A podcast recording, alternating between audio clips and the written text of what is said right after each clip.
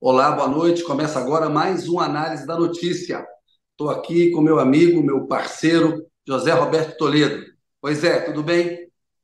Pô, Kennedy, estou duplamente feliz de estar aqui conosco, com você e com os nossos, as pessoas que nos assistem em casa, com o nosso público, porque é uma surpresa você estar aqui conosco. Era para você estar em outras plagas, né? Rapaz, a viagem para Pequim foi interrompida. Cheguei em Doha. No sábado, Lula tinha cancelado. E aquela coisa, né? Vai para Pequim ou volta? Aí acharam melhor, achamos melhor voltar. Aí eu dei uma passeada ali na Corniche, ali, que é onde tem aqueles prédios lá de Pequim, aquela mistura de Pequim, não, de, de Doha, aquela Uhum, mistura lá de Vegas com Faria Lima. Mas tá. enfim, aí voltei. Você 14 foi parado pela 14 horas Receita na volta, não? Oi?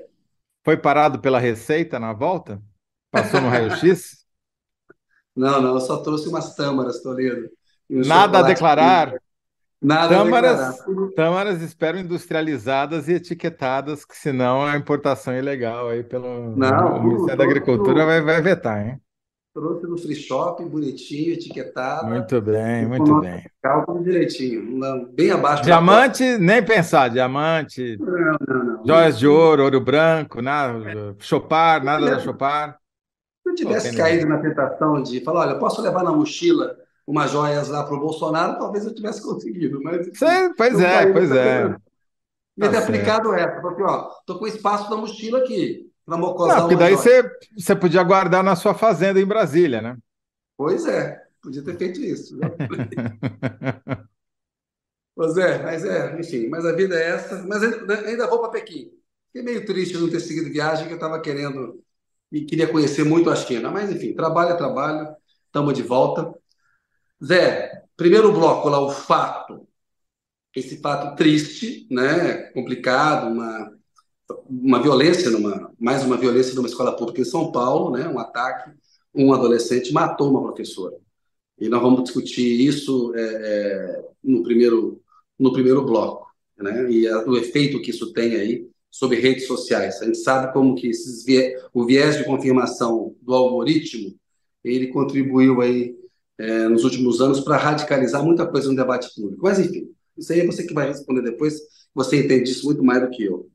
É, no bloco 2, a gente vai no furo nós vamos discutir é, duas reportagens exclusivas do jornal O Estado de São Paulo, que está indo muito bem nesse caso das joias, né? É, o Bolsonaro escondeu um terceiro lote de joias, está com ele lá, relógio caríssimo, aquelas coisas todas. Caneta, uma bique de brilhantes. É isso, né? Exato, uma bique de brilhantes, Rolex, não sei o quê. Aquela coisa que combina mau gosto e, enfim, e falta de E, e transparência, de compromisso. prevaricação, é mau É, gosto e prevaricação. prevaricação. Mau gosto e prevaricação. Boas, né? E também, né, um lugar onde ele tem um depósito muito interessante lá, na fazenda do Nelson Piquet.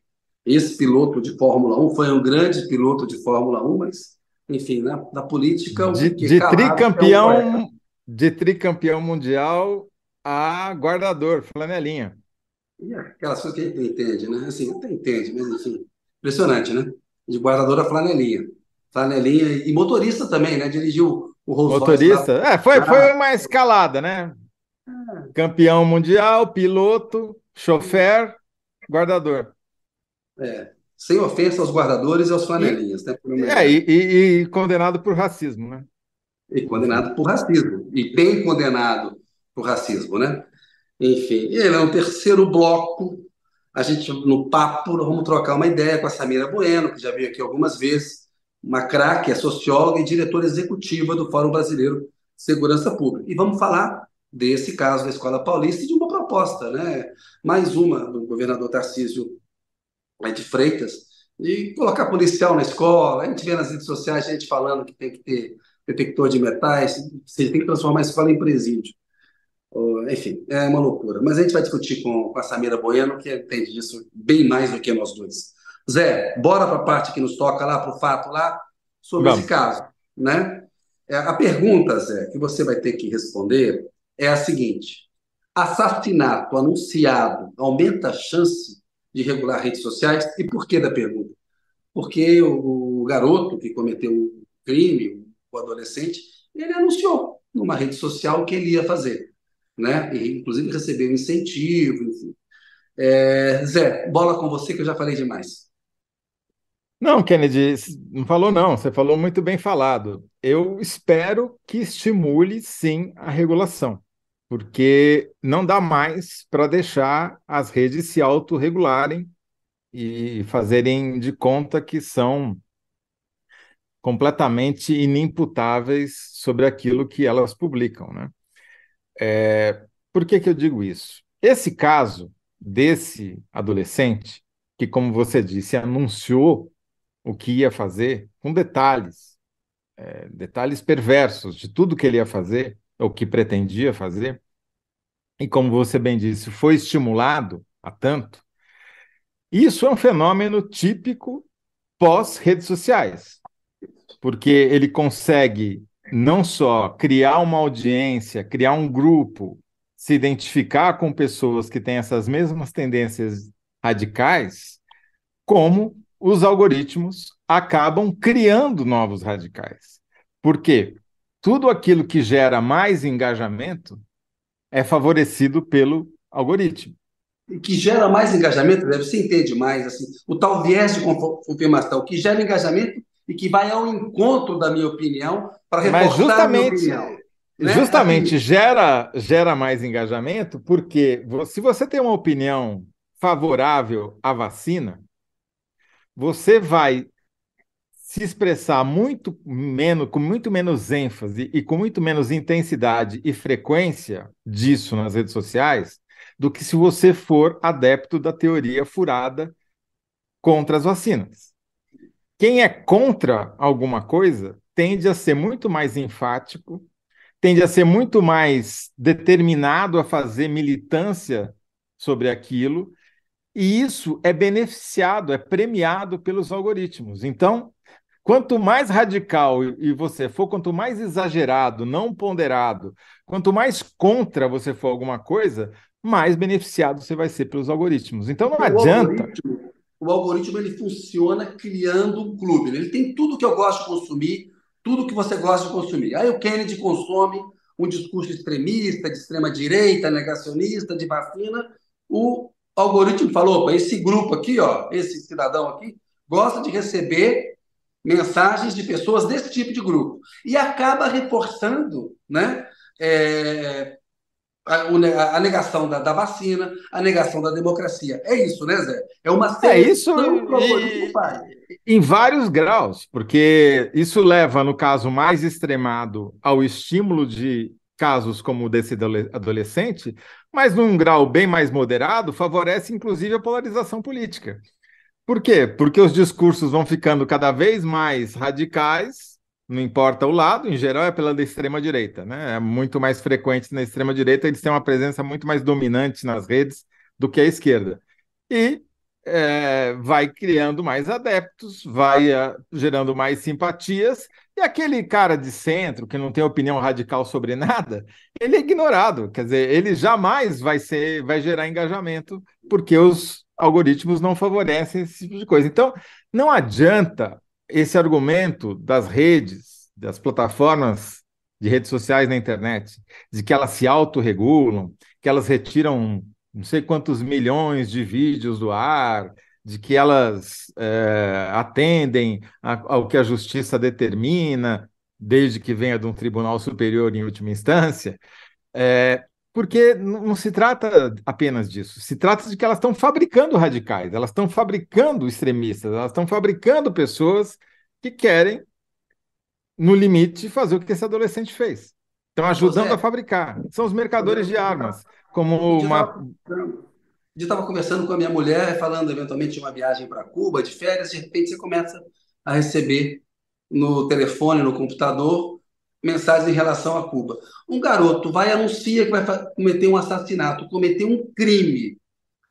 Essa rede social não teria a obrigação de informar e não poderia fazê-lo com muita facilidade às autoridades olha só, esse cidadão aqui, ó, o secretário da Segurança Pública, Polícia de São Paulo, que mora nessa região, que é dessa escola aí, sei lá o quê, anunciou que vai cometer um crime amanhã. Porque, assim, uma questão de segundos, você fala que você quer comprar uma pasta de dente, um tênis, aparece propaganda no E você está sendo espionado pelo seu áudio. Né? Então, assim, aquilo era um, era um tweet né, dele, dizendo que ia cometer um crime. É, elas tinham a obrigação, Zé, de ter uma regra, na hora tem que comunicar para a autoridade. Ó. É, mas o problema, Kennedy, é que não dá para deixar isso na mão delas, porque pega o caso do Twitter. Ele é comprado por um sujeito como o que comprou o Twitter, não vou dispensar nenhum, nenhum adjetivo sobre ele, mas enfim, que faz o que quer e o que não quer, e que tem esse discurso de que posso tudo, faço tudo, né? Não, não gostei do Twitter, vou lá e compro. obrigar ele a informar as autoridades no caso desse. Pode não, então, você tem que ter uma regulação externa, entendeu? Você não pode deixar contar com a boa vontade de, que, de, de quem for o dono da vez daquela plataforma para se autorregular. Você tem que ter uma regulação externa. Não é à toa que esses movimentos radicais explodiram no mundo nos últimos 15 anos. Essa, essa não existe coincidência. É, é difícil provar causalidade, mas a correlação nesse caso a gente sabe o que, que vem antes. Né? Mas enfim, Kennedy, o, o ponto é: hoje teve uma sessão no Supremo, promovida pelo Supremo Tribunal Federal, uma, uma sessão pública para se ouvir argumentos contra e a favor a regulação. Os advogados da Meta, do Google foram ouvidos, expuseram tudo que as plataformas fazem para conter o discurso de ódio, blá, blá, blá, blá, blá, blá. Mas os ministros do Supremo, Alexandre de Moraes, Gilmar Mendes, é, Barroso, foram muito claros em dizer não dá mais. Tem que regulamentar tem que ter um, algum tipo de é, regulação externa, entendeu? E isso vai ser objeto de julgamento no Supremo, e se, a, se o Congresso não legislar, o, o Supremo vai legislar, né? Então, não tem nada era... de censura nisso, né, Zé? Isso não é censura. Você falou muito bem, nos últimos 15 anos aí, esses fenômenos de ascensão da extrema-direita, de uh, ataque às democracias, enfim, isso tudo sempre existiu. É, é, é, violência na história da humanidade, mas é um, tem um fenômeno novo causado por esse mundo das redes sociais e dos aplicativos de, de mensagem, que é a mesma coisa, né? também é uma rede social. É uma rede social, porque você dá uma capacidade, não estou dizendo para proibir, obviamente, né? Todos claro. nós aqui somos usuários e beneficiários do lado bom dessas redes. A questão é, você precisa ter limites que sejam impostos pela sociedade e não pelas próprias empresas sobre que, que, admi que, que é admissível, o que, que não é admissível. Enquanto essas empresas não tiverem algum tipo de estímulo econômico, leia-se, restrições, multas, proibições, né, estejam sujeitas a chuvas e, tro e, trovoadas pelo que elas fazem, elas vão continuar fazendo o que elas fazem né, e, e, e enxugando gelo, tentando é, tirar uma parcela ínfima do ar da, do estrago depois que o estrago já está feito, entendeu? José, então, e, e, também, vamos dizer, vamos ser claros aqui, não vai ser a regulação que vai acabar com o problema. A regulação só vai criar as condições de punibilidade para inverter ou diminuir um pouco a, a, o estímulo Ajudar. que você tem hoje para piorar essa situação. Antes de você responder e fazer a síntese do assassinato anunciado, aumenta a chance de regular as redes sociais, que nós achamos que aumenta, e você vai formular uma resposta? Vou falar os comentários de hoje aqui. Ó. O Danilo Sotero Rogério Infelizmente, não. Continuamos a seguir o mesmo caminho dos Estados Unidos, só que com mais miséria na equação. O Danilo está tá descrente. Porque essa dificuldade de você estabelecer é, uma, uma regulação global, né? O próprio Lula falou isso na entrevista. Ele acha que, por exemplo, não dá só para o Brasil estabelecer. Mas, bicho, Supremo que estabeleça e aqui dentro que funcione pelo menos assim. A Margarida Von Schwenk é uma presença constante aqui nos nossos programas. Seria importantíssimo regular as redes sociais e a mídia, como é importantíssimo que a manipulação executada nas redes sociais e na grande mídia seja percebida pela população. Também acho importante regular a mídia, mas tem uma diferença entre o que é regulamentação da mídia, da imprensa, que já tem é, uma regulação, inclusive na legislação penal, que as redes sociais não têm né? Legislação penal e Nós, é nós da mídia estamos sujeitos a sermos processados e condenados e eventualmente até ir para a cadeia pelo que a gente publica, porque a gente é responsável por isso. isso. as plataformas das mídias sociais não são. É. Só queria registrar que eu também acho que é importante regulamentar a mídia, acho que não tem nada a ver com censura. Mas são coisas diferentes, o Zé explicou muito bem aí. Zé Regiane Guerreiro, que também está sempre com a gente aqui. a sociedade está doente e a febre das mídias tem que ter regras para não servir e nem se confundir com o crime. Educação e arte nunca estão demais. A Maísa de Assis disse: as redes sociais estão adoecendo a sociedade. A gente sabe que tem um lado bom, que, que ajuda, enfim, muito e, que mudou para melhor muita coisa, mas estamos debatendo um lado negativo que precisa ser debatido aqui. Zé, síntese com você. Se o assassinato anunciado não aumenta a chance, no mínimo deveria aumentar. É, boa. é isso. Boa, boa. Se não aumenta, deveria a aumentar. A chance de regulamentação deveria aumentar. É isso. Boa, boa.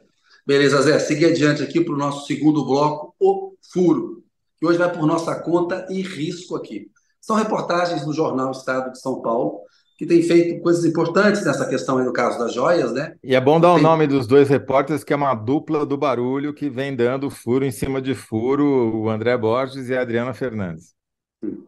Conheço mais a Adriana lá de, lá de Brasília, o André Borges conheço menos, mas conheço a Adriana, que é uma, é uma grande, uma excelente jornalista ela, e merece todo o crédito aí. As reportagens são as seguintes, né, Zé? Uma delas mostrou que o Bolsonaro mocosou, guardou para ele o que ele deveria ter devolvido, porque, de acordo com a lei, ele não poderia né, ter ficado. Há um entendimento claro do TCU a respeito disso, com um terceiro de lotes ali, que tem relógio é, Rolex, até esqueço o nome da. Do, é, tipo é um relógio Rolex cravejado de brilhantes e feito em ouro branco. É o máximo da breguice. Não tem, é o Rolex mais brega da, da história. Não tem nada mais brega do que esse Rolex. Rolex é um negócio meio brega, né? Mas tudo bem. Vamos lá. Tá falando aqui um cururu. Mas enfim, ele já ficou com essas joias aí, com esse Rolex brega, como diz o Toledo. E é o seguinte, várias coisas ele pediu para ser. Só esse Rolex, segundo a reportagem, desculpa te interromper. 365 mil reais, só o Rolex. Fora a canetinha Bic de brilhantes, fora aquele terço árabe, fora o anel, tudo de ouro branco e brilhantes. Aquilo que ele diz que não usa, que fica pedindo Bic emprestado, aquela farsa toda, o cara, enquanto isso, estava embolsando é, caneta de brilhantes. De diante. Mas a gente é conversou com a Juliana Dalpiva na semana passada, né, Zé? A história da construção do patrimônio da família Bolsonaro é um negócio assim. Ali Código Penal e Código de Processo Penal ali faz a festa, né? Esse caso das joias é só é, é mais uma evidência, né? É, é desse lado assim heterodoxo, heterodoxo na construção é, de uma fortuna pessoal usando a política, né? Se tem alguém que enriqueceu na política foi essa família, né? Mudou de patamar. E tem um dado, é, esse da essa reportagem, Kennedy, eu acho que não está recebendo atenção devida. Porque não é o valor, porque eles estimaram 500 mil reais o valor desse lote, mas é provavelmente mais do que isso. Né? Mas não é o valor que é o problema. O problema é que ele recebeu isso daí na viagem oficial que ele fez em 2019 à Arábia Saudita, das mãos do governo saudita. Um, obviamente, era uma visita de Estado. Se um Estado como disse o Recupero para a gente, o Estado não o Estado que dá um presente nesse valor já não é sério. E o Estado que recebe menos sério ainda. Né? Mas é, deu, quando deu, um Estado dá para outro Estado, numa visita de Estado, é de quem? É do Estado. É óbvio. Não tem dúvida quanto a isso, tá certo? Não é um presente para o Bolsonaro. Se não fosse assim, Manda o Bolsonaro, em vez de ir lá brincar com o Pateta em Orlando, vai lá visitar o príncipe na Arábia Saudita e ver se ele vai dar um presente desse valor para ele agora. Não vai. Vai dar? Não vai. vai. ganhar uma Não vai ganhar, porque não tem contrapartida. E então, Kennedy, o que para mim é muito importante essa reportagem, porque se ele já recebeu uma coisa em 2019 de 500, 600, 700 mil reais de valor e recebeu outras depois em valor maior, que, que caracteriza isso? É um pagamento continuado. Eu não vou chamar de mensalão porque não era mensal, como o outro também não era mensal. Mas é uma, duas, três que a gente sabe. E é se olhar, talvez tenha mais. É, um peculato mistério, crime continuado. Não, e assim, os caras têm interesse, vários interesses importantíssimos no Brasil, com a Petrobras, com o pré-sal, com o mercado de petróleo, com arma, agora com o mercado de armamentos. O cara que foi do Ministério da Defesa do Bolsonaro, secretário responsável pela política de armas, armas militares, acabou de ser nomeado presidente da estatal dos Emirados Árabes, que vai com representante no Brasil, como representante no Brasil dessa empresa. Quer dizer, precisa é desenhar não, e isso é o que a gente sabe, né? O que o jornalismo é, o que a gente sabe. conseguiu levantar. É o que a gente sabe. Olha... Não, e daí tem esse, esse deleite final que foi a segunda reportagem do dia, né? Essa daí inacreditável. A segunda é bacana que assim, é o Nelson Piquet, como a gente estava falando antes, de tricampeão mundial, virou motorista do Bolsonaro e depois guardador de bens, flanelinha, sem ofensa aos guardadores de carro e, e aos flanelinhas, né? que é uma coisa que mostra ali, assim, que é uma tentativa de esconder. Só pode? Saíram da. É muito interessante esse dado também, Kennedy, da data. Eles, é, segundo a reportagem, eles. O Bolsonaro pede para te retirar no começo de dezembro, mas efetivamente só sai do palácio no dia 20 de dezembro. Porque no dia 20 de dezembro, agora a gente sabe, o Bolsonaro já tinha dado de perdida a sua batalha para dar um golpe para permanecer golpe, no cargo. Não vai ter é? golpe na democracia, vamos dar outro tipo de golpe aqui. Exatamente. Agora, o valor, Kennedy, o, o, tem uma coincidência que alguém vai precisar explicar. Se o conjunto de joias valia entre 500 e 700 mil reais, é, dessas joias específicas que a, a reportagem não crava, mas sugere que também estavam sob a guarda do Piquet em sua fazenda no Lago Sul, em Brasília, coincide quanto que o Piquet foi um dos maiores doadores pessoa física para a campanha do Bolsonaro em 2022. Doou ele, pessoa física, 500 mil reais, 501 mil reais para a campanha do Bolsonaro, mais 200 mil para a campanha do PL. Ora, é muita coincidência, não é não? É uma baita coincidência. Não tem nada de legal em um cidadão nada fazer disso. absolutamente. Mas é uma coincidência. Tudo, né? Mas é uma coincidência, ainda mais é uma coincidência. Ainda mais nesse caso. Vai lá e guarda para mim bens de valor. Né? Não, é, não é transparente.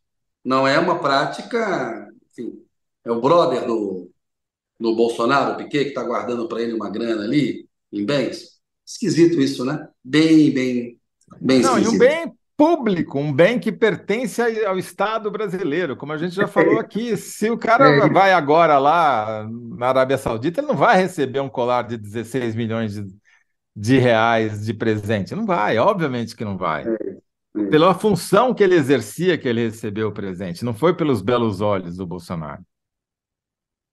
É um negócio triste ver o Piquet assim, que foi um baita piloto, viu? Baita piloto, baita piloto. Assim, tem os semistas, os piquetistas, eu acho que é difícil Hoje, falar qual, qual, foi melhor. O né? Sérgio Xavier, que foi editor da Placar, que é comentarista aí dos canais esportivos pela TV brasileira, fez um comentário ótimo, falou, e a gente achava que o vilão era o Mansell. Nigel Mansell, grande que era o, o grande rival do, do Piquet na época. Né? É do Senna, era o Alain Prost. Exatamente. Do, o francês, o professor. E eu não lembro qual era o apelido do Nigel Mansell, que era, era o Leão, o Leão, era o Leão. O Leão, o Leão, o Leão. Leão. E fazia umas manobras meio oucas, meio irresponsáveis, né? Era um duelo danado, Piquet versus Mansell e tal. E a gente achava muito. que o vilão, vilão era o Mansell. É, você vê que né? Mas As o coisas Piquet mudam. falou umas bobagens assim, né? Enfim, é isso. A gente. Enfim. Não, e tem mais um agravante, quer dizer, é. É, ele, ele teve um contrato sem licitação da empresa dele, que é uma empresa de rastreamento, né? É, via satélite, com o Ministério da Agricultura em 2019, que foi receber um aditivo de 6 milhões no, em 2022, antes dele fazer a doação para a campanha do Bolsonaro. Quer dizer, é tudo é difícil errado, né, isso, porque assim, a gente meio que né, idealiza o que é um ídolo, né? E aí, no fundo, o ser humano ele é imperfeito. Foi um grande piloto, merece assim, todas as honras, porque foi tricampeão mundial num tempo que era difícil mesmo. Né? Tinha muito de braço, era um grande regulador do carro e tal. Eu, enfim, eu tenho muito respeito, eu era um fã do Piquet nas pistas, como fui também do Senna, né? Mas a gente vê, assim, a participação dele no debate público é um negócio vexaminoso, assim, uma coisa...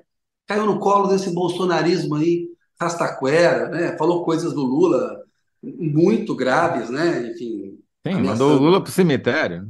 É, uma coisa assim, cara, é uma pena, né? Mas olha só, Zé, vamos caminhar para o terceiro bloco, que a doutora Samira Bueno está aí na, na fila para falar com a gente, ela que sempre nos prestigia. A enquete ficou assim, Zé. Quem respondeu melhor? Vamos lá. José Roberto de Toledo, meu companheiro aqui. Assassinato anunciado deveria aumentar as chances de regular redes sociais. Não, não, não era bem essa. Deve aumentar. É, mas foi o que coube, foi o que coube. Não deveria. Se não deveria, beleza, tá bom. É, se não deveria, não se, se, não aumentou, deveria, ter, deveria aumentar as chances é. de regular as redes. Se não aumentou, assassinato anunciado deveria aumentar chance de regular redes, por exemplo. Mas beleza, tá valendo essa daí. Público. Programa ao vivo é assim, é o que dá, não tem jeito. Público. Não aumenta, continuamos a seguir caminho dos Estados Unidos. Então, vota na enquete aí. É assim, eu estou lendo com o computador na mão, tem que abaixar a cabeça. Tem muito jeito, não. É o seguinte, então, beleza, votem aí. Vamos ver o Toledo, que sempre defende bem aqui o programa. Já vou chamar a Samira para entrar. Vamos, tem que fazer a síntese da, do segundo Ai, bloco. Ai, cara, estou esquecendo. Peraí, temos que fazer do nosso. Vamos lá. A, a, pergunta é muito boa, eu esqueci de fazer, de fazer a pergunta para você, Zé. Peraí, peraí, deixa eu achar ela aqui. Rapidão. Boa. Zé, a pergunta do 2 aí. Bolsonaro vai abrir joalheria das Arábias? Pô, já abriu, né? É, o, o, Bolsonaro, eu acho que já, exatamente, eu acho que o Bolsonaro já abriu uma joalheria, só que ela foi à falência antes de entregar a mercadoria. Graças à Receita. Bolsonaro é. abre. Receita leva bo... joalheria de Bolsonaro à falência, esse é o título. Os empresários sempre reclamam do custo do Brasil, de pagar imposto, né? No caso aí, Exatamente, a Receita é. matou um negócio irregular na largada, né? O cara quis abrir uma joalheria, mas Você sabe que por... no meio do caminho, como diria o Drummond.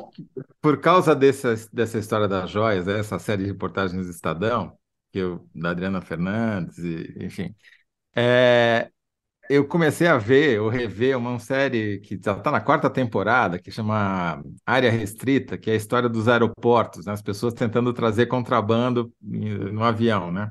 Uma série que é dirigida, produzida pelo Roberto Dávila e tal. E é, é, viciante, mas é muito engraçado, porque cada um que conta, que, que chega, conta a mesma história. Ah, eu não sabia. Ah, veja bem, era, é um presente. É igualzinho o Bolsonaro, cara. Não tem que tirar nem pô, é igual, é absolutamente igual, mesmo argumento, mesma desculpa esfarrapada, não muda nada. Quer dizer, muda o valor, né? Um tá trazendo tênis e iPhone, o outro está trazendo 16 milhões de, em colar de diamante. Tinha, um, tinha um pessoal que trazia a calça Fiorucci, que falava calça Fiorucci, e sapatilha chinesa. A Galeria Pagé, lá no centro de São Paulo, anos 80. Zé, beleza, fizemos aqui a, a, a síntese. Agora vamos para o bloco 3, o papo. É, vamos chamar a Samira Bueno, que é socióloga e diretora executiva do Fórum Brasileiro de Segurança Pública. Oi, Samira, boa noite para você. Obrigado mais uma vez pela sua presença. Eu que agradeço o convite. Boa noite, Kennedy. Boa noite, Toledo e todo mundo que está nos acompanhando. Ah, automaticamente já aumentou o nível do programa, né, Kennedy? Também não era assim muito difícil de fazer isso, mas já claramente já melhorou muito, né? Todos os convidados. Eu fora aqui. Oi, Samira, te interrompi. Eu, eu, não, não, eu só falei que eu estava um pouco fora aqui. É, você tem que ir mais para a sua esquerda. Um pouquinho para a sua esquerda. Isso. Foi, né? Isso. Boa. Estou até vendo meu tá rosto. Tá Pessoal da técnica, fala aí com a gente. Samira, pergunta para você: escola é local de polícia? Pergunto pelo seguinte: a gente viu o que aconteceu em São Paulo, mais um caso, né? É, de um aluno que ataca é, os colegas, aí a professora fez uma intervenção, ela interveio e acabou é, é, morrendo. E aí a gente rapidamente é, é, vê nas redes sociais, muita gente falando, ah, tem que pegar e colocar a polícia quase que dentro da sala de aula, tem que colocar detector de metais.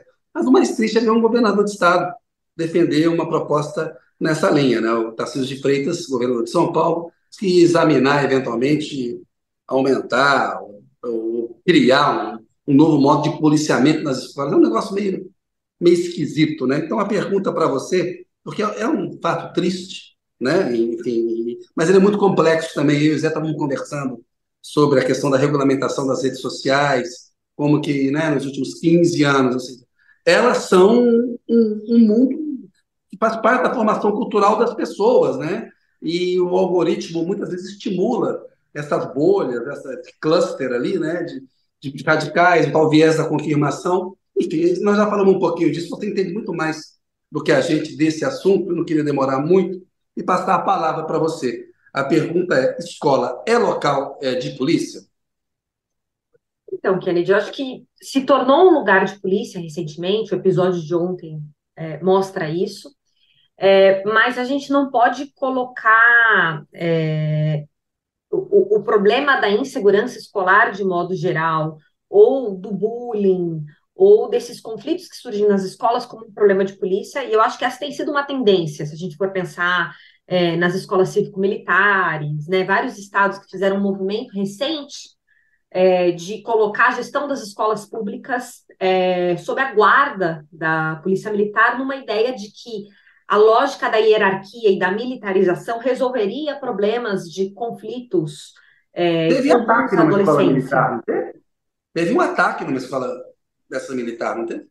Não me recordo se houve um especificamente na escola militar, mas elas é evidente que elas não ah. estão imunes, né? Eu acho ah, que isso é uma coisa que a gente precisa deixar claro. Acho que é, enfim, eu acho que tem muitos desafios aí, assim, acho que eu queria começar falando, né, sobre a sugestão do, do Tarcísio, que eu acho que é o nosso mote, né, de onde é que surge. Sim. Acho que ele foi muito mal instruído pela equipe dele, né, acho que falta repertório para o governador lidar com uma situação como essa. Eu sei que ele está fora do país, muito provavelmente ali ele foi questionado por jornalistas, foi o que surgiu, mas acho que isso mostra um despreparo da gestão dele para lidar é, com um caso grave como esse, especialmente considerando que a gente teve o caso de Suzano, é, em 2019. Né? Então, a gente já teve um episódio em que adolescentes entraram numa escola, mataram colegas, mataram profissionais de educação, e que acabou desencadeando a criação de um programa dentro do governo do estado, que é comandado pela Secretaria de Educação, e aí sim envolve polícia, né, Kennedy? Então, quando você me pergunta, escola é um lugar de polícia?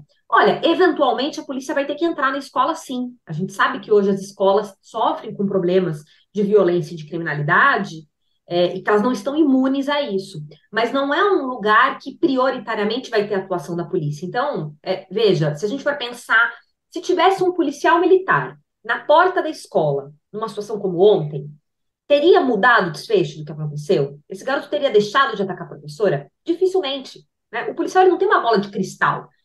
E, e assim, é, é, é irreal pensar que um policial vai revistar as mochilas de todos os alunos todas as vezes que eles entram na escola ou que eles estão saindo da escola. Veja, se a gente for pensar jogo de futebol, show, tudo isso já é uma já é, enfim, já é um inferno para quem está no cotidiano de uma operação como essa para fazer a gestão.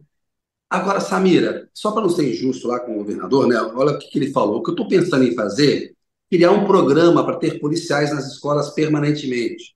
Vou estudar a viabilidade disso, a partir da contratação de prestadores de tarefa por tempo certo. Policiais da reserva, ele aventou, que poderiam ser contratados para isso. Por que, que ele foi mal orientado e esse tipo de, de, de, de, de, de, tu, de estudo que ele pretende fazer não, não resolve o problema? Bom, vamos começar do começo. Existia um boletim de ocorrência que foi registrado para profissionais da outra escola em que ele estudava, numa delegacia, né, na região de Tabuão, em que já indicava que o menino estava ameaçando colegas, que ele dizia que ia fazer um ataque, ele, ele postava fotos com armas e compartilhava com os colegas. A polícia já sabia, há um mês, do risco desse garoto é, é, é, cometer um ataque. Né? Então, assim, a gente precisava colocar a, a, a polícia dentro da escola, mas a polícia foi acionada. Há 30 dias. Precisava ter investigado, né? A polícia investigou. Você concorda comigo? Eu fico imaginando, Não. eu fico me colocando no lugar dessa profissional de educação que viu, que vislumbrou ali que existia um risco. Os, os pais do aluno foram chamados na escola. É, foram chamados, né, para, enfim, foram alertados sobre o que ele vinha dizendo que ele faria. Tanto que ele foi transferido de escola por conta disso. E aí, tem, acho que aí tem, tem uma zona cinzenta que a gente não sabe muito bem o que, que acontece no meio desse caminho. Né? Então, o primeiro é o que, que a Polícia Civil fez diante desse registro de boletim de ocorrência, que tem um mês, tem exatos. É, é, o, o, boletim de ocorrência foi registrado no dia 28 de fevereiro, o ataque foi no dia 27 de março. Como é que você explica né, a atuação da Polícia Civil nesse caso, sabendo que é, existia um alerta da escola em que ele estudava que ele ameaçava os colegas e que ele posava com armas? Então, assim, a gente não sabe o que, que a Polícia Civil fez, a gente precisa de uma resposta do governo do Estado. Dois, houve alguma comunicação entre a diretoria da escola antiga e da atual escola? Porque se uma profissional daquela escola foi até a polícia para registrar uma ocorrência, é pouco provável que não, isso não tenha entrado em nenhuma, nenhum tipo de documento é, por parte da Secretaria de Educação. E, de novo, após o caso do Suzano, houve a criação de um programa, e esse programa prevê, inclusive, até pelo menos dezembro, eu sei que ele estava ativo, eu não sei como é que está agora, existe uma unidade, uma existência de uma, de uma guarnição da Polícia Militar dentro da Secretaria de Educação, que acompanha os casos de denúncias graves. Então, se, se a diretora da escola alerta a Secretaria de Educação que, olha, a gente está tendo é, é, indícios de que um dos alunos ele está muito alterado, ele tem ameaçado os colegas, é, existe algum indício de que ele pode provocar algum tipo de atentado que ameaça a integridade física de alguém da escola, seja aluno, seja um professor, isso necessariamente teria que desencadear é, a, um, um, um protocolo que aciona a rede de acolhimento, conselho tutelar, os pais do aluno, a própria Polícia Militar deveria ir até a escola. A gente tem um caso em 2020, que foi esse, pro, esse programa que preveniu, foi um caso em Avaré, que eram dois alunos que estavam tentando comprar armas, eles também estavam ameaçando nas redes sociais fazer um grande é, ataque. É sempre mais ou menos o mesmo movimento, né? Eles olham para os casos é, que aconteceram em escolas americanas, é, depois se inspiram no caso de Suzano, e a gente tem outros casos, tem né, Realengo, Rio de Janeiro, a gente teve uma, um ataque no Espírito Santo. Então, isso é algo que, com, com o qual a gente já vem lidando há algum tempo. É, e foi exatamente esse programa que conseguiu, foi fazer busca e apreensão na casa dos alunos. É, os garotos foram né, é, acolhidos pela rede. A gente tem que entender que são adolescentes, né? O que, que a gente pode fazer numa situação como essa? Mas, essa molecada fazer... tem que passar pela, pela, pelo atendimento psicológico, conselho tutelar, os, os pais têm que ser alertados. Mas o que você está dizendo, então, Samira, é que tem um programa, ele já funcionou, já mostrou que funciona, e que agora, por alguma razão que a gente ainda não sabe, é, ele não funcionou. Será que o Exatamente. programa acabou? Será que o programa é, foi suspenso? Será que houve alguma mudança de diretriz? Porque essa história de botar a polícia permanentemente na escola a gente nunca deve fazer isso como jornalista, mas eu vou fazer. É, vou dar um depoimento pessoal.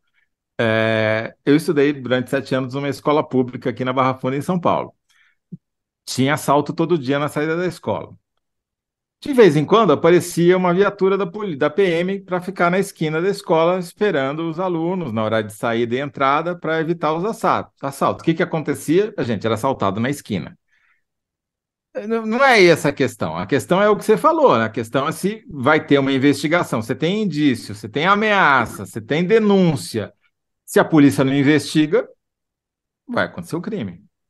Exato. Não. não. tem, não tem milagre, né? Mas faz sentido. Razão, e, já, e já existem esses programas. Né? Por exemplo, ronda escolar já existe há décadas.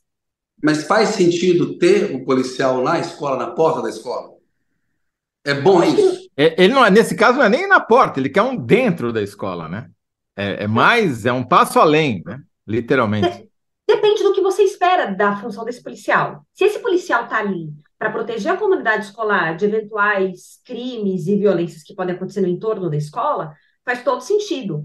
Mas colocar um policial para resolver conflitos que acontecem intramuros, dentro da escola, quem, quem, resolve os problemas dentro da escola é, são as, é a diretora, são os professores, os pedagogos, a comunidade escolar, que vai acionar a polícia caso ocorra um crime. Mas você percebe que isso é um evento é, relativamente raro dentro da rotina de uma escola, a gente não pode transferir para a polícia todo tipo de conflito que eventualmente surgir no ambiente escolar. Até porque a gente está falando que, na maior parte das vezes, é, são conflitos relacionados à convivência, a bullying, enfim, é, dinâmicas que, inclusive, são muito características daquele momento da adolescência. Então, o, o meu receio é a gente é, achar como um problema de polícia algo que, na verdade, deveria estar sendo discutido numa lógica de uma política de segurança escolar, que não é algo que só São Paulo é, precisa pensar. Isso é algo que, inclusive, talvez fosse um debate necessário do ponto de vista nacional,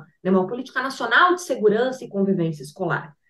É, a, a, a, o programa Conviva, que é esse que existe em São Paulo, que foi criado após o episódio de Suzano, tem protocolos específicos para cada situação se houve um roubo, se houve um furto, se, se alguém foi pego com drogas dentro da escola, se alguém entrou armado, se alguém entrou com arma branca, se houve uma tentativa de homicídio, se houve bullying.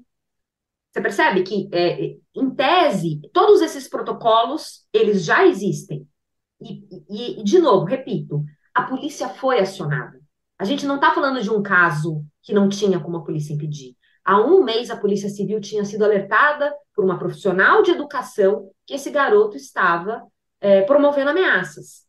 A escola fez o que ela tinha que fazer, ela cumpriu escola... o protocolo. Então, é, colocar agora na, na, conta de um policial militar dentro da escola, como se ele. Entendeu? É, é, é eu acho, inclusive, que é muito cruel. A, além do que, eu, eu, não acho que a gente tenha que é, transformar em problema de polícia qualquer tipo de problemas de relacionamento que existam. Eu sou muito temerária, eu sou muito desconfiada dessa ideia de colocar é, polícia dentro da escola. Eu acho que polícia ela vai é, para a escola numa lógica de aproximação com a comunidade. Ela existem as rondas escolares, como o Toledo falou, tanto a guarda municipal quanto a polícia militar tem rondas escolares. Mas não dá para a gente achar que a gente vai prevenir. Eu acho que a lógica da polícia na porta, ou como um, ator que vai ficar permanentemente dentro da escola, é a mesma é, dos colégios americanos, que montam essas salas, né? Existe agora uma proposta de colocar uma sala que é a, a prova de bala, ou para você é, é, é, passar um raio-x para inspecionar a mala de todo mundo, quando na prática a gente devia estar tá discutindo uma, uma política de controle de armas de fogo.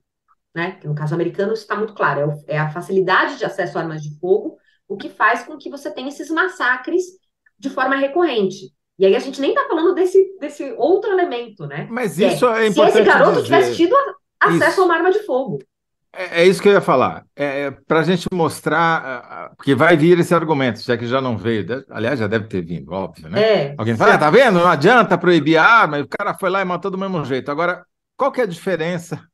Por favor, você como especialista, explica qual que é a diferença desse garoto ter uma faca ou ter um, uma arma semiautomática, é, como só, ele matou a professora, ele matou a professora, né? Nós não vamos dar o nome dele, ninguém está dando o nome dele, tem as regras de proteção à adolescência e também é importante não dar, não tornar esse, é, esse tipo de caso famoso, né? Quem cumpre o, o negócio e tal. Mas ele matou a professora Elizabeth Terreiro, de 71 anos, e ele feriu outras cinco pessoas, dois alunos e três outros docentes, com uma faca. Né? Aí Toledo perguntou para Samira se tivesse um revólver no lugar da faca. Porque quem desarmou ele foi uma professora, que, professora. que heróica, né? Uma heroína que conseguiu dar um mata-leão e tirar a faca da mão dele. Se ele tivesse com uma arma, será que ela teria essa chance? Possivelmente não. A gente está falando que aumenta muito a letalidade né, de quem tem uma arma de fogo. Então, é, para quem chegou a ver as imagens, é, bom, é óbvio, né? Com uma faca, ele teve uma dificuldade maior de agredir as pessoas e ainda assim ele matou uma professora e fez várias outras vítimas que tiveram que ser hospitalizadas. Se ele tivesse uma arma, bom, a gente está falando se ele tivesse uma pistola, ele teria, teria ali seis cartuchos, provavelmente, então seria provavelmente no mínimo seis mortos é, se ele tivesse a, a, a pontaria necessária. E se ele tivesse uma semiautomática ou uma arma pesada, como o Toledo é, citou, que é o caso é, americano, né? Nos Estados Unidos é fácil você conseguir esse tipo de armamento, você podia ter dezenas de pessoas mortas. Né? Então, é, acho que uma política responsável de controle de armas é, promove justamente isso. Tanto que hoje saiu uma matéria, não sei se foi na Folha, se foi no UOL, é, mas estava no portal do UOL que falava justamente que ele, ele tentou conseguir arma de fogo, mas ele não conseguiu, né? Que foi difícil ele conseguir, é, e por isso ele resolveu fazer o ataque com, com a faca. É, então, assim, o poder de fogo seria muito maior, o poder de letalidade muito maior. E talvez, inclusive, a professora que o desarmou não teria é, sido capaz de fazê-lo. Então, eu acho que a, a, lógica da política de armas é a mesma é, da polícia dentro da escola. Polícia é um ator importante, precisamos de polícias sérias, comprometidas e fortes. Mas não dá para a gente transformar qualquer tipo de problema em problema de polícia. Especialmente, de novo, repito, a Polícia Civil já sabia. A Polícia Civil foi alertada há um mês sobre esse garoto. O porquê não foi investigado é uma das respostas que o governador tem que dar, dentre é, várias outras, como esse programa que já existe na Secretaria de Educação, e que se tivesse, se estivesse funcionando, talvez a polícia não tivesse feito investigação, mas eventualmente o conselho tutelar teria sido acionado, a própria divisão da Polícia Militar que fica dentro da Secretaria de Educação poderia ter feito uma visita à escola, uma visita à casa do garoto. Então a gente também tem que entender que ainda mais nesse momento da vida do adolescente, essa rede de acolhimento como um todo, ela precisa funcionar. Eu vi uma matéria também que falava que é, é, não houve renovação do contrato dos psicólogos que fazem o atendimento. A gente sabe que a figura do professor mediador é muito importante, né? Então, especialmente quando a gente está falando que esse tipo de frustração vem junto com um, né, um garoto que se sente rejeitado, humilhado, ele sofre bullying, ele é motivo de chacota para os outros amigos, ele precisa desse acompanhamento psicológico, porque inclusive o profissional é, é, o psicólogo, ele pode alertar os pais, ele alerta os professores que tem algo errado, que ele está demonstrando um comportamento violento, que ele tem ideação suicida.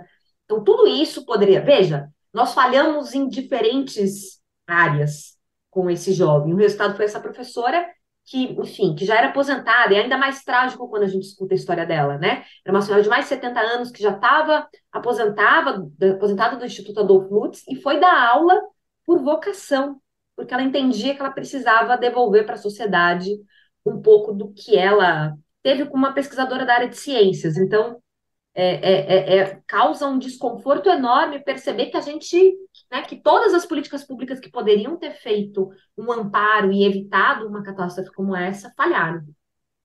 Olha só, a Luciana Muniz comentando algo que vai na linha do que você está falando, Samira. Ela disse o seguinte, a Luciana Muniz: creio que o foco deva ser nos procedimentos de resolução de conflito. O menino já veio de outra escola com problemas de agressividade. Essa é a opinião da Luciana Muniz. A Maísa de Assis comentou aqui também. Não tem sabonete nem giz nas escolas públicas. Vai ter policial e detector de metal? Ela pergunta. Enfim, são reações aqui da, da comentários de quem está nos assistindo. Pelo que você está dizendo, Samira, quer dizer, a, a, o local, a polícia eventualmente pode ir à escola, mas não é para ela ficar de plantão lá, porque isso não vai resolver nada. Ela precisa, quando chamada, agir. Nesse caso, ela foi e não agiu, né? Antes, quando teve a denúncia. Então, primeiro problema. Mas já pensando aqui na resposta, quer dizer, pelo que você está dizendo, a escola é um lugar, um local, obviamente de, de educação, mas de acolhimento, de eh, prestação de outros tipos de, de atendimento aos alunos, para que eles se sintam acolhidos e tenham algum tipo de resposta antes que seja necessário chamar a polícia. Né? Exatamente. Tanto que existe dentro desse, desse programa, existe uma plataforma em que você, o, o diretor da escola, os profissionais de educação, podem registrar eventuais ocorrências que eles julguem é, perigosas, podem ser ocorrências de violência, que não necessariamente são crimes, né? E aí eu acho que é, é por isso também que é importante a gente fazer essa separação. Podem existir episódios de violência dentro de uma escola que precisam ser enfrentados, que precisam ser administrados pela comunidade escolar, mas que não são é, crimes. O bullying é um exemplo. Né? Acho que tem muita pesquisa que associa é, é, depressão entre adolescentes, é, ideação suicida e até mesmo episódios de violência é, em alunos que recorrentemente sofrem bullying. É, tanto que ontem, quando surgiu a notícia, as primeiras, é, é, as primeiras matérias falavam disso, né? O menino veio sofrendo humilhações constantes, ele era sacaneado pelos amigos. É, isso é algo com o qual a comunidade escolar já podia lidar, mas não é necessariamente um problema de polícia. O que, que a polícia pode fazer diante de uma situação como essa? Né? Então é isso, acho que a, a, polícia ela vai, ela tem que ser chamada em caso se tem droga dentro da escola, se tem arma, é, aí sim é caso de polícia. E a gente sabe que, infelizmente, isso tem sido cada vez mais frequente nas escolas brasileiras. Mas, vejam, nenhum dos casos de ataques que a gente teve nos últimos anos é, decorriam de algum aspecto relacionado à violência urbana. Era sempre algum tipo de extremismo ou radicalização de um aluno que teve acesso é, a, a, essas redes radicais, incels, Reddit e enfim, Reddit né, tá ali, Red Exato. Pillars. Que está interagindo com esses grupos radicais, é, que começa a consumir um conteúdo sobre né, outras figuras que praticaram, né, sempre um inspirando o outro, sempre tem essa coisa de você postar, então é, é, ganhar projeção. Então, é por isso que é importante, inclusive, que a gente não fale nome, que a gente não dê né, mais visibilidade para esse tipo é, de, de, de criminoso. É, então, é, a própria regulação das redes sociais, vocês falavam, mas é, esse é o tipo de coisa que, que dentro da Secretaria de Educação também existe é, o monitoramento. Então, se existe um alerta de que um aluno está fazendo isso, essa unidade da polícia podia estar tá monitorando essa, essa rede social. O caso de Avaré que eu citei em 2020 foi assim. Começou, é, começou com o monitoramento da, das redes sociais. Os garotos estavam postando em redes sociais que fariam um ataque e matariam colegas da escola. É, e, e, a, e, a, polícia conseguiu intervir, mesmo sem um boletim de ocorrência. Então é por isso que eu fico tão frustrada, né, da gente ter tido esse alerta há um mês e não ter sido capaz de interromper algo que era absolutamente evitável. Quer dizer, o que você está dizendo é que a gente sabe, existem políticas públicas, já foram usadas, funcionaram, e que de alguma maneira a gente perdeu esse, esse, Quer dizer, não é que a gente não sabe o que fazer, estamos perdidos, olhando, ah, vamos botar um policial, quer dizer, vamos improvisar qualquer coisa aqui para dar uma resposta imediata para uma pergunta que eu não sei a resposta, né? Vamos, ah, vamos, põe um policial, né? Que é a resposta padrão para qualquer coisa, né? Ah, põe um policial tal. Que a gente sabe que isso não resolve, sabe que outras coisas resolvem, já resolveram no passado e que por alguma razão pararam de resolver e que, é. na verdade, o governador devia investigar por que, que a, política, a política pública do, do governo anterior não está funcionando na, no governo dele. É, é por isso que eu falo, é, Toledo, que é, no início da nossa conversa aqui, que, que eu comentei com o Kennedy, que é, eu acho que o, o governador está muito mal instruído, né? Porque, assim, parece que a gente está recomeçando do zero uma discussão que, depois do episódio em Suzano, que foi muito traumático para o Estado, é, gerou aí, né, uma série de protocolos. Eu até recuperei alguns documentos, tem documento de julho do ano passado com os protocolos do convívio que foram direcionados para a comunidade escolar. Né? Então, era algo que estava ativo, que estava sendo informado para subsecretarias, para as unidades de ensino. Então, acho que não dá para a gente zerar essa discussão toda vez que algo acontece, né? Já existe um acúmulo, já tem política pública que se mostrou eficaz, por que, que a gente vai ignorar que tudo isso aconteceu? Pouco importa quem fez, pouco importa quem era o governador na época. O importante uhum. é que tá, se estava protegendo a comunidade escolar, é o tipo de programa que tem continuidade. E tem uma, tem uma outra alerta que eu acho que é importante a gente fazer. É, não é à toa que esse ataque aconteceu agora, né? Março foi também o mês em que houve o ataque em Suzano. Então, eu acho que também está muito claro que é, existem padrões que vão se repetindo. Né? É a mesma coisa dos ataques nos Estados Unidos, que muitos são homenagens né? ao, ao caso mais famoso dos anos é, 90, e que tentam reproduzir. É, o, o, o, garoto ele, ele se inspirou muito no episódio de Suzano. Então, as máscaras que ele utilizava, o nome que ele usava no perfil social da rede dele, tudo era uma homenagem. Então, ele planejou para que esse ataque acontecesse em março, porque era também o mês em que aconteceu o ataque é, é, de Suzane. Então, veja, se esses padrões eles se repetem, é, é, algo com o qual a gente também precisa ficar mais alerta. É, Tem uma falta é, aí, né? Não, é tão óbvio. É como está o Conviva. Há quantas anda o programa Conviva? O que, que aconteceu Sem com dúvida. ele? E por que que nesse caso houve uma falha da polícia? Nesse caso não adiantou chamar a polícia, né? Exatamente. E é, é, é, incrível, né? Porque como você disse, Samira, a gente volta a estaca zero como se nada tivesse sido feito, ou diagnosticado, ou estudado, ou implementado, como se tivesse todo mundo parado. Isso, a meu ver, é, é, você chamou de má instrução do governador, isso é um desconhecimento, vou dizer criminoso, mas é um desconhecimento que pega, não é que pega mal, é muito ruim para quem é governado, né? Se, a, se o governante desconhece as políticas públicas cruciais e desconhece os momentos mais perigosos, né? Que é como se a gente estivesse entrando na época de furacão nos Estados Unidos. Né? Essa é o começo, volta às aulas é, quando já teve outros massacres e vão tentar mimetizar, fazer repetir, é, né, tá, tem que estar tá todo mundo ali na ponta dos pés esperando para agir, né? E no entanto você vai, faz formaliza. A professora fez tudo o que tinha que fazer, né? Ela foi 100% correta, foi até além e o Estado não deu a resposta que Essa deveria. A professora é, assim, é uma heroína e ela, o exemplo dela, de aos 71 anos, está lá na sala, que uma Samira falou, querendo devolver para a comunidade né, o que ela tinha recebido, enfim, é, torna ainda mais triste a história, né? E ela merece todas a, a, as homenagens que possam ser feitas num, num, episódio dessa maneira. O Zé temos que fazer a síntese com a, com a Samira. Só, só deixa eu fazer um comentário, Kennedy, claro. que são três, três mulheres incríveis, né? É, é, se a gente está em março fazendo esse debate, foram três mulheres incríveis a, a profissional de ensino da outra escola que fez o BO tentou alertar a polícia sobre o que estava acontecendo. É, a professora que perdeu a vítima nesse ataque, e com toda a história que ela tinha, e a professora que imobilizou o garoto e conseguiu prevenir né, que outras vidas fossem ceifadas, porque né, a chance dele ter matado outros alunos, outros colegas, era grande. Então, a gente teve três mulheres que foram é, cruciais para evitar que fosse uma tragédia ainda maior.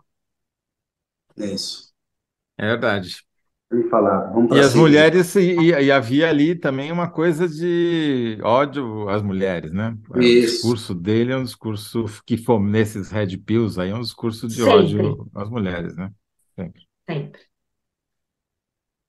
A pergunta era qual que era, Kennedy, se a, é o local de polícia é a escola, mas é, na verdade a, pergu a, pergunta foi eu que, que formulei e agora já estou arrependido, porque ela é um pouco simplista. Depende, mas né? é, a resposta que é da, da Samira foi essa, depende, né? Mas é, deveria, nesse caso, deveria ter sido, mas não foi. Mas não é. significa que deva ser em todas, né? o tempo todo, né? Exato. Na maior parte das vezes não deveria ser. A maior parte dos conflitos não deveriam depender de polícia. Mas quando é chamada, Enfim, deveria ir, né? Mas quando é chamada, deveria ir, exatamente. Polícia Tudo para bem. quem precisa. É, exatamente. Né? É. é isso aí. Muito obrigado, Samira. Falei que ia melhorar o nível do programa. Valeu, Samira. Um eu ainda tentei, eu tentei dissuadir o Toledo. falei, Toledo, chama alguém da área de educação para falar. E ele, não, vamos falar de segurança. Não, infelizmente, nesse caso, é um problema de segurança, como você mesmo é. demonstrou, né? Quer dizer, a educação funcionou, o sistema, a professora denunciou, os protocolos da escola foram, de alguma maneira, cumpridos. Quem não cumpriu o protocolo foi o pessoal da segurança. E você falou bem sobre educação também. Obrigado, viu, Samira? Boa Tchau, gente. Obrigada, viu? Obrigado. Boa noite. Boa noite. Valeu, boa noite. Valeu. É isso, Zé. É um programa importante feito aqui. Enquete. Quem respondeu melhor? Você ganhou, Zé. 75% ficaram com a tua resposta, 24% com a resposta do público. Aí nós temos que fazer a síntese das sínteses, né? Então, lá no bloco 1, ficou como é que, você, é, é, como é, que é? Se não aumentou, deveria aumentar. Tem que ver a formulação. Se, se, se exatamente. Se, a, se não incentivou a regulação. A, a, mas tá aqui agora. Vamos lá no que cravou. Assassinato anunciado deveria aumentar as chances de regular redes sociais. E o bloco 2. Bloco 2 é, agora. Receita Federal leva a joalheria das Arábias de Bolsonaro à falência. Essa foi boa. Essa foi boa. Legal, Zé. É... E no bloco 3 com a Samira, né? Essa é. que a gente chegou com ela, né? É, não deveria ser, só, só deveria ser quando chamada, né? É. E, e, quando chamada deveria ser também, ou seja, deveria atender a chamada, ao chamamento, né? Enfim. Bem, Zé, por hoje é só, pessoal. né? Enfim, valeu. Amanhã tamo junto. Um abraço para você, obrigado a quem nos assistiu. Obrigado. Pessoal da produção que trabalhou com a gente aí. Boa noite, Zé. Até mais. Até mais.